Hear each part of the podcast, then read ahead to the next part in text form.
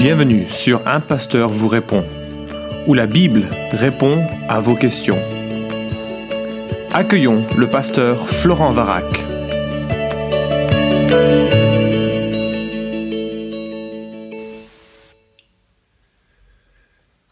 La question est posée, si nous connaissons une personne athée qui a perdu un proche, et si nous estimons, même si Dieu seul peut le dire et peut accepter quelqu'un dans son royaume, que ce proche ne croyait pas en Dieu, comment annoncer l'évangile à cette personne qui est encore vivante et qui peut encore donc être sauvée? À vrai dire, cette question me taraude et me hante. Merci merci pour euh, la question. Et c'est sûr que ce sont des questions difficiles à aborder humainement, spirituellement. Et très honnêtement, je ne suis pas sûr que je puisse donner une réponse adaptée parce que je ne connais pas cette personne ni cette situation. Mais euh, on va prendre la, la question dans un sens général, on a tous euh, été confrontés ou on sera tous confrontés à ce genre de, de problématiques. Alors voilà une série de recommandations que je te laisse et à toi de voir si elles sont appropriées ou plutôt lesquelles sont appropriées dans ta communication avec cette euh, personne. Alors quelques remarques générales. Euh, la nouvelle naissance est toujours un miracle indépendant du mérite et de la circonstance. Les hommes et les femmes sont spirituellement morts et à moins que le Saint-Esprit ne vienne les réveiller, pour les convaincre de péché, de justice et de jugement, ils ne croiront pas.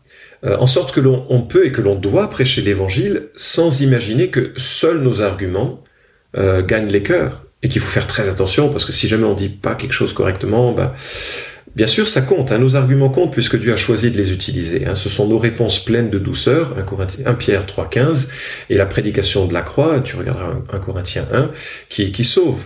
Euh, et, et, Dieu a prévu de sauver par nos paroles. Mais ce que je veux dire, c'est que euh, il faut pas imaginer que la, la justesse, la pertinence de nos paroles sont à ce point décisives.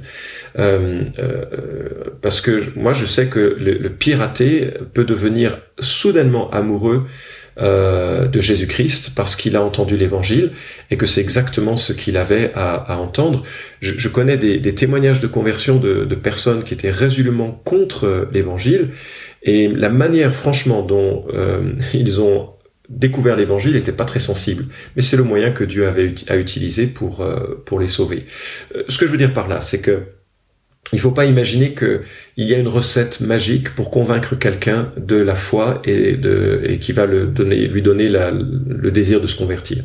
Ça reste toujours une œuvre de Dieu. Dieu est l'acteur principal de la conversion. Nous sommes ses serviteurs et en tant que ses serviteurs, on fait au mieux, on fait avec euh, avec le plus de clarté, le plus de sensibilité possible, mais le résultat est entre les mains de Dieu. Il n'est pas dans les résultats de notre argumentation. Deuxième remarque assez générale, dans les situations de souffrance, ce qui compte le plus, c'est quand même la présence. C'est l'amour que tu peux manifester. Et moi, je commencerai à témoigner de l'évangile par un silence actif, par une présence pleine d'attention et d'affection. Des coups de fil réguliers, des encouragements, des services rendus, à mon sens, c'est par là qu'il faut commencer. C'est vraiment par là que euh, l'amour de, de, la vérité qui est en Christ euh, peut se discerner. Troisième remarque, je ne forcerai pas la discussion sur l'évangile, mais je prierai dans le secret de ma chambre avec insistance pour qu'elle soit possible. Particulièrement dans ces circonstances, euh, si je devais être amené et si je devais sentir que le moment approche de parler de l'évangile, je le ferai en posant des questions pour tester à la fois de l'intérêt euh, de l'individu et pour voir quelles sont euh, ces, ces, questions et comment je pourrais, pourrais y répondre. Maintenant, supposons que, ayant fait tout ceci, ayant compris tout ceci, euh, la question de la destinée éternelle de cet ami est évoquée, comment répondre? Alors j'insisterai euh, très nettement sur le fait que l'on ne peut pas savoir euh, pleinement qui est sauvé. Dieu seul le sait. Dieu seul est capable de se révéler au dernier soupir d'un individu et je crois que l'on ne maîtrise pas vraiment ce qui se passe, qu'on ne maîtrise pas, qu'on ne connaît pas vraiment ce qui se passe dans les derniers moments d'un individu et je, peux imaginer que Dieu se révèle à des personnes qui sont euh, euh, en amont de leur dernier soupir et qui peuvent encore confesser, comme le brigand sur la croix, une confiance en, en Jésus-Christ. Deuxièmement, alors selon le type de rapport que tu as avec euh, cette, cette amie, cette personne, je me souviens des propos d'un collègue qui faisait les obsèques d'une personne qui était un pêcheur notoire et tout le monde le savait, tout le monde, enfin c'est dans un contexte assez, assez évangélique, un gars qui avait rejeté la foi, c'était assez explicite. Euh, et, euh, tout le monde savait ça et tout le monde se demandait ce que le pasteur allait bien pouvoir dire à, ce sujet. Et donc il a évoqué très, euh, très humblement, très sincèrement, je, ne peux pas vous dire s'il est en enfer ou s'il est au paradis. ça appartient à Dieu et on ne sait pas ce qui se passe dans les cœurs au dernier moment, hein, comme je venais de, de, l'évoquer. mais il a dit la chose suivante. Quoi qu'il en soit, quel que soit l'endroit où il se trouve maintenant, il aimerait que je vous dise ceci. Et je trouvais que c'était assez euh, pertinent. Euh, alors bien sûr, ça demande beaucoup de courage et ça dépend encore une fois du type de relation que, tu as, que tu peux avoir avec cette personne. Mais euh, il est vrai que les personnes qui sont euh, séparées de Dieu aujourd'hui, dans le séjour des morts, comme en atteste Luc chapitre 16, intercèdent pour ceux qui n'y sont pas encore, pour qu'ils n'y aillent pas. Et donc là, euh, quel que soit le lieu où l'individu se trouve, il prie pour toi, pour que tu découvres Jésus-Christ. Et ça, c'est un, propos qu'il faut maintenir. Troisièmement, l'enfer, pour euh, le cas où ça serait une sorte de, bah, puisqu'il est en enfer, je voudrais le retrouver, l'enfer n'est jamais un lieu de fraternité ni de communion. Il n'y a aucun avantage, ni plaisir, ni bonheur à rejoindre un être que l'on a aimé sur cette terre. D'abord parce que euh, le type de lien que nous aurons les uns avec les autres après la mort sera très, très différent et qu'il sera perdu, notamment dans le contexte de, de l'enfer. C'est-à-dire qu'il n'y a, n'y a pas anticipé une sorte d'amitié à nourrir euh, euh, pendant ce séjour euh, éternel dans, l'enfer, en sorte que l'on puisse espérer vivre quelque chose en enfer. Il n'y aura pas de vécu les uns avec les autres, puisque la réalité du regret, la réalité de la conscience du péché et d'avoir craché en quelque sorte par sa négligence de Christ au visage de celui qui nous tendait une main, sera le quotidien. Et il n'y aura, enfin, quelque part, l'égoïsme euh, des cœurs humains sera amplifié euh, dans, dans, cette absence de toute euh, grâce commune de Dieu, chose que nous expérimentons aujourd'hui. Hein. Nous qui sommes mauvais, nous savons donner de bonnes choses à nos enfants, mais ça c'est un fruit de la grâce commune de Dieu qui ne sera pas active en enfer, si je comprends bien les, textes.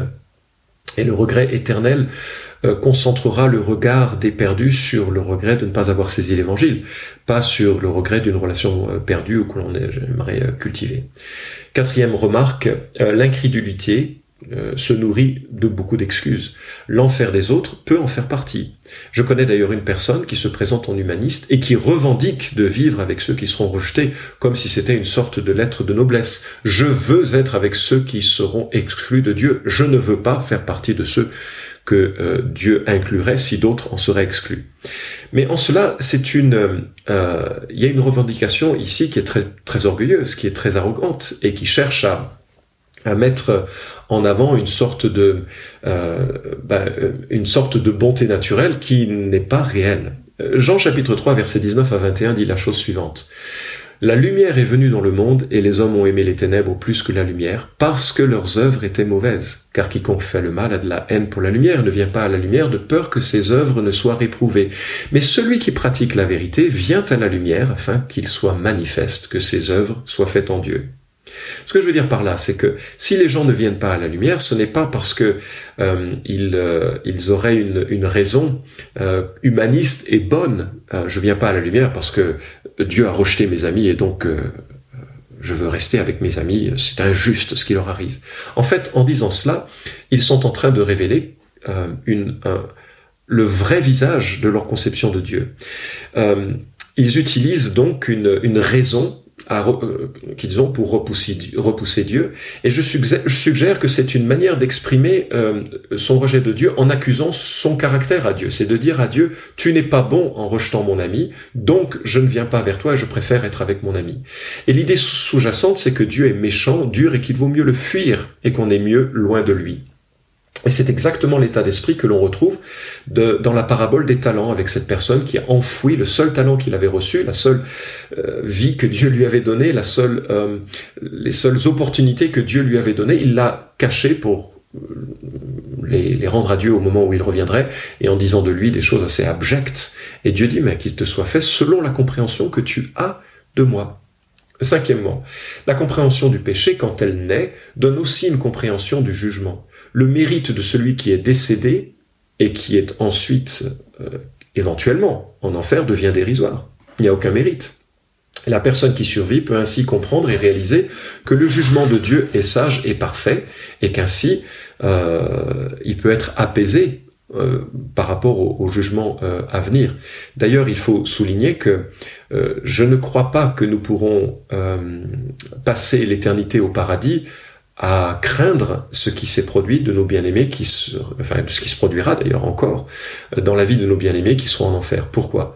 Parce que à ce moment-là, nous aurons une juste vue du péché dans son horreur, une juste vue du jugement de Dieu dans sa dans sa justesse et une juste vue de l'amour de Dieu dans tout ce qu'il a fait pour sauver. En sorte qu'il n'y aura aucune amertume à notre enfin de notre côté vis-à-vis -vis de ceux qui ne seraient pas avec nous.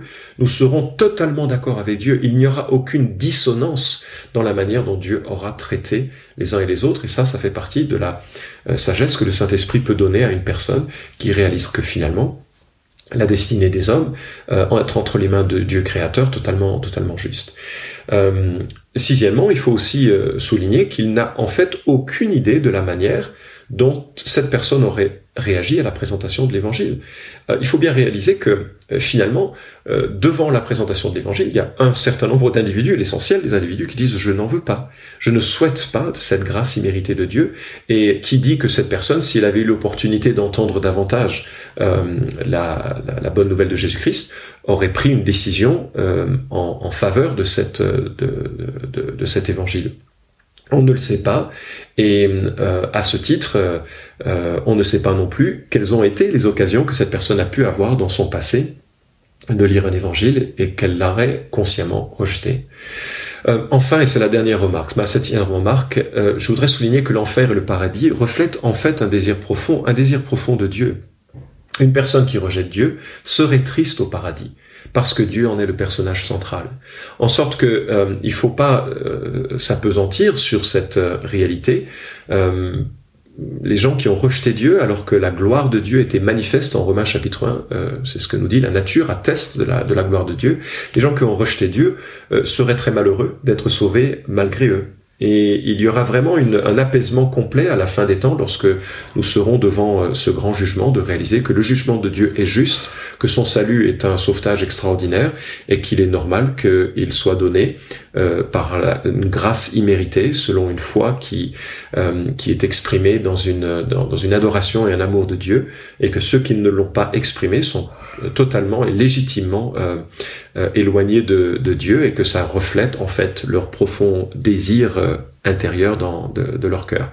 Voilà, j'espère que j'ai été suffisamment clair. Je, suis conscient que c'est une question qui est difficile et qui est difficile aussi à, à, manier euh, quand on est confronté à des, à des gens qui souffrent. Mais peut-être ici et là, il y a quelques éléments qui te seront utiles dans ce dialogue. Merci d'avoir écouté cet épisode d'un pasteur vous répond. Posez vos questions en nous envoyant un email à question@toutpoursagloire.com. Retrouvez cet épisode et tous les précédents sur notre site toutpoursagloire.com.